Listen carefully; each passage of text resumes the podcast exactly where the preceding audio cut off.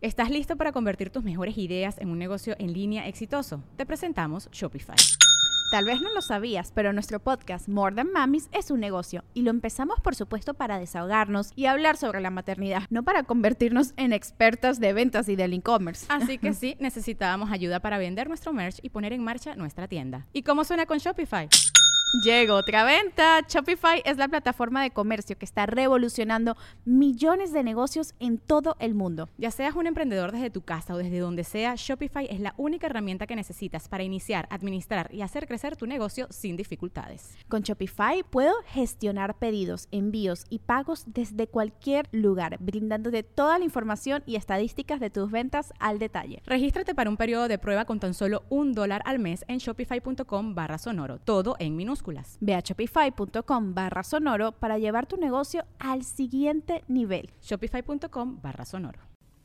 ¿Y cómo se va a dar cuenta si es pendejo? Si me explico, tiene todo el sentido del mundo. El pendejo no sabe que es pendejo porque es pendejo. Si no fuera pendejo, se daría cuenta, esto está mal. Pero como es pendejo, dice, estoy bien. Voy ganando, papá. Prosigo. Esto les lleva a creer que son mejores de lo que son porque no ven la diferencia cualitativa entre su rendimiento y el de los demás. Por lo tanto, carece de la capacidad metacognitiva para reconocer su incompetencia. A esto se le conoce como el relato de la doble carga o doble carga de incompetencia, ya que es la incompetencia regular combinada con la carga de la incompetencia. Esto es, no solo soy pendejo, no puedo darme cuenta que soy pendejo porque soy pendejo y no puedo darme cuenta que soy pendejo porque soy pendejo. Es un círculo que nunca se acaba. Y ellos siguen con su... Los demás son unos lameculos. Yo soy el chingón. Va. Esto suele combinarse con la tesis de que las habilidades metacognitivas relevantes se adquieren a medida que aumenta tu nivel de habilidad. Esto es, entre más aprendes, más te, da, más te das cuenta que eres un ignorante. Esto es algo muy triste, mis hermanos. Es como, ¿sabes dónde lo entendí yo? Con la banda que, que entrena CrossFit, o los escaladores, o los físico-culturistas, ¿va? Yo creo que todos conocemos un güey que cree que es mamado Sí, sí sabes a quién me refiero. Uy, les cuento una que es hermosa. Mm. Miami es una ciudad que me caga ir, güey. Me caga ir. Porque hasta el chofer del Uber está mamado. O sea, en Miami ves unos cuerpos que, te hacen sentir cada vez más como un puto bodoque de caca. Eso es como te sientes. A mí me caga ir. Yo, yo en Miami traigo sudadera para taparme así como, ah, no quiero que nadie me vea. Porque hay mucho cabrón fitness. Mucho. Es como las zonas mamonas de Los Ángeles y andan todos así pegaditos o sin playera patinando y tú así como que, ah, chinga tu madre. O sea, tú acá chingándote un pretzel y pasa un mamado patinando y dices, ah, ¿no? Bueno, en, en Miami andábamos en las tiendas y me acuerdo tanto de un grupo de mamados. Eran cinco cabrones, ¿ok? Pero solo cuatro eran mamados. Pero te estoy diciendo muy mamados, ¿ok? No mamadillos, no, no, no. Te estoy hablando que no tenían hombros, tenían otra cabeza aquí, güey. O sea, parecían cancerberos los hijos de puta, güey. Tenían tres cabezas así pegadas, ¿va? Pinches monstruos así caminando por entre las tiendas. Pero el quinto cabrón que venía en medio de ellos era gordo. No marrano, pero estaba gordo, ¿ok? Gordo fofón, o sea, ni siquiera gordo macizo, no, un gordo bofo, ¿va? bueno. Pero este gordo bofo era el único del grupo que traía playera de tirantes. Todos los demás mamados traían playeras normales y se les notaba lo mamado porque están mamados. Pero mi compa el gordo traía playera de tirantes y venía caminando así como que tenía irritadas las axilas. Y, o como con sandías, exactamente. Y, yo, yo me acuerdo tanto haberme reído porque dije, no, no estás engañando a nadie. Nadie decimos, ahí van cinco mamados. no, por más que hagas así y vayas apretando, nos damos cuenta que eres gordo.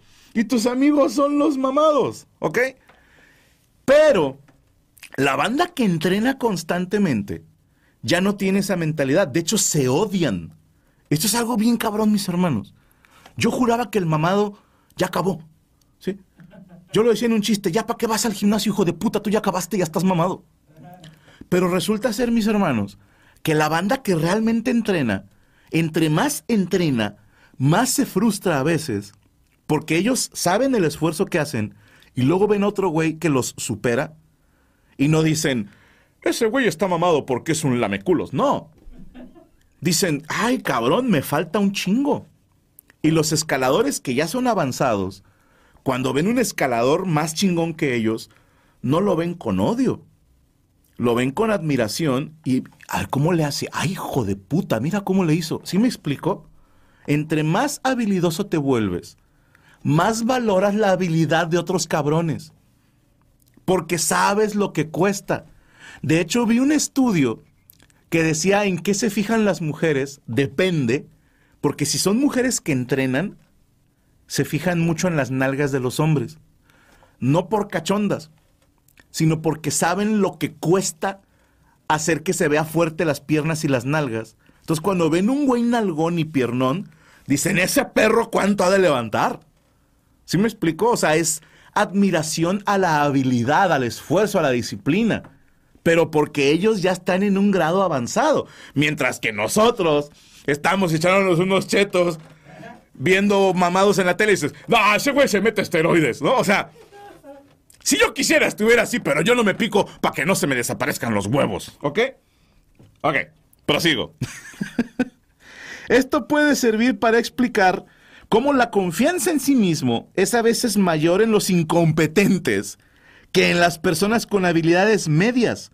Solo la gente con habilidades medias es consciente de sus defectos sé lo que sé hacer, pero también sé todo lo que me falta. ¿Sí me explico? Va. Se ha intentado medir directamente las habilidades metacognitivas para confirmar esta hipótesis. Los resultados sugieren que hay una sensibilidad metacognitiva reducida para las personas de bajo rendimiento, pero no está claro si ese alcance es suficiente para explicar el efecto Donning-Kruger. Un argumento indirecto a favor del relato metacognitivo se basa en la observación de que entrenar a una persona en el razonamiento lógico le ayuda a hacer evaluaciones más precisas, como intentar educar al pendejo. Es, una tarea titánica, ¿ok? no hay nada más peligroso que un pendejo. Mm. Hay gente que todavía intenta como debatir el efecto Dunning-Kruger. Yo sí lo creo de corazón, bien machín. Creo que a lo mejor todos hemos pecado en ese sesgo cognitivo de de repente no reconocer los logros de otro cabrón. Pero cuando empezamos a tener logros por nosotros mismos, empezamos a valorar lo que hacen los demás y empezamos a aprender que nos falta. De hecho, suena algo bien pendejo, pero me lo dijo un estudiante de medicina que lo que él batalló más en su primer año fue aprender a estudiar. Y me hizo tanta gracia que después lo hablé con un maestro y me decía, es que hay mucha gente que no sabe estudiar. Y yo, ¿cómo no van a saber estudiar? Si es fácil. O sea, depende de qué estés estudiando, obviamente. Si estás en un nivel como primaria, secundaria, solo tienes que memorizar. Es facilísimo estudiar, solo tienes que machetear, como dicen en mi pueblo. Pero cuando hablamos de razonamiento y de comprensión, ya no basta solo con memorizar, hay que saber qué vas a estudiar, qué vas a leer. Aquí es donde viene la importancia práctica de este estudio de Donnie Kruger. ¿Por qué? Esto puede afectar, por ejemplo, qué carrera vas a estudiar. A lo mejor eres pendejo, pero crees que serías una riata de doctor. ¿Sí me explico? Pero tú juras, nah, yo creo que sí la haría.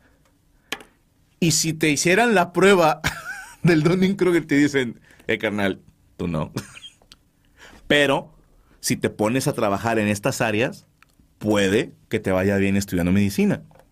O a lo mejor tú crees que serías un gran ingeniero, o matemático, o arquitecto, o contador, porque según tú eres bueno para las matemáticas, por un puto 9 que sacaste en cuarto de primaria y que tu mamá te dijo, es que tú eres bien bueno para las matemáticas para motivarte porque eras un pendejo desde niño.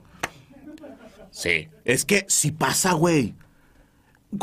Mis hermanos, yo en primaria era una riata, pero una riata consumada. Si, si vieras mi Cardex, te caería peor de lo que ya te caigo mal. No ves más que puros dieces. Entonces yo dije, soy inteligente.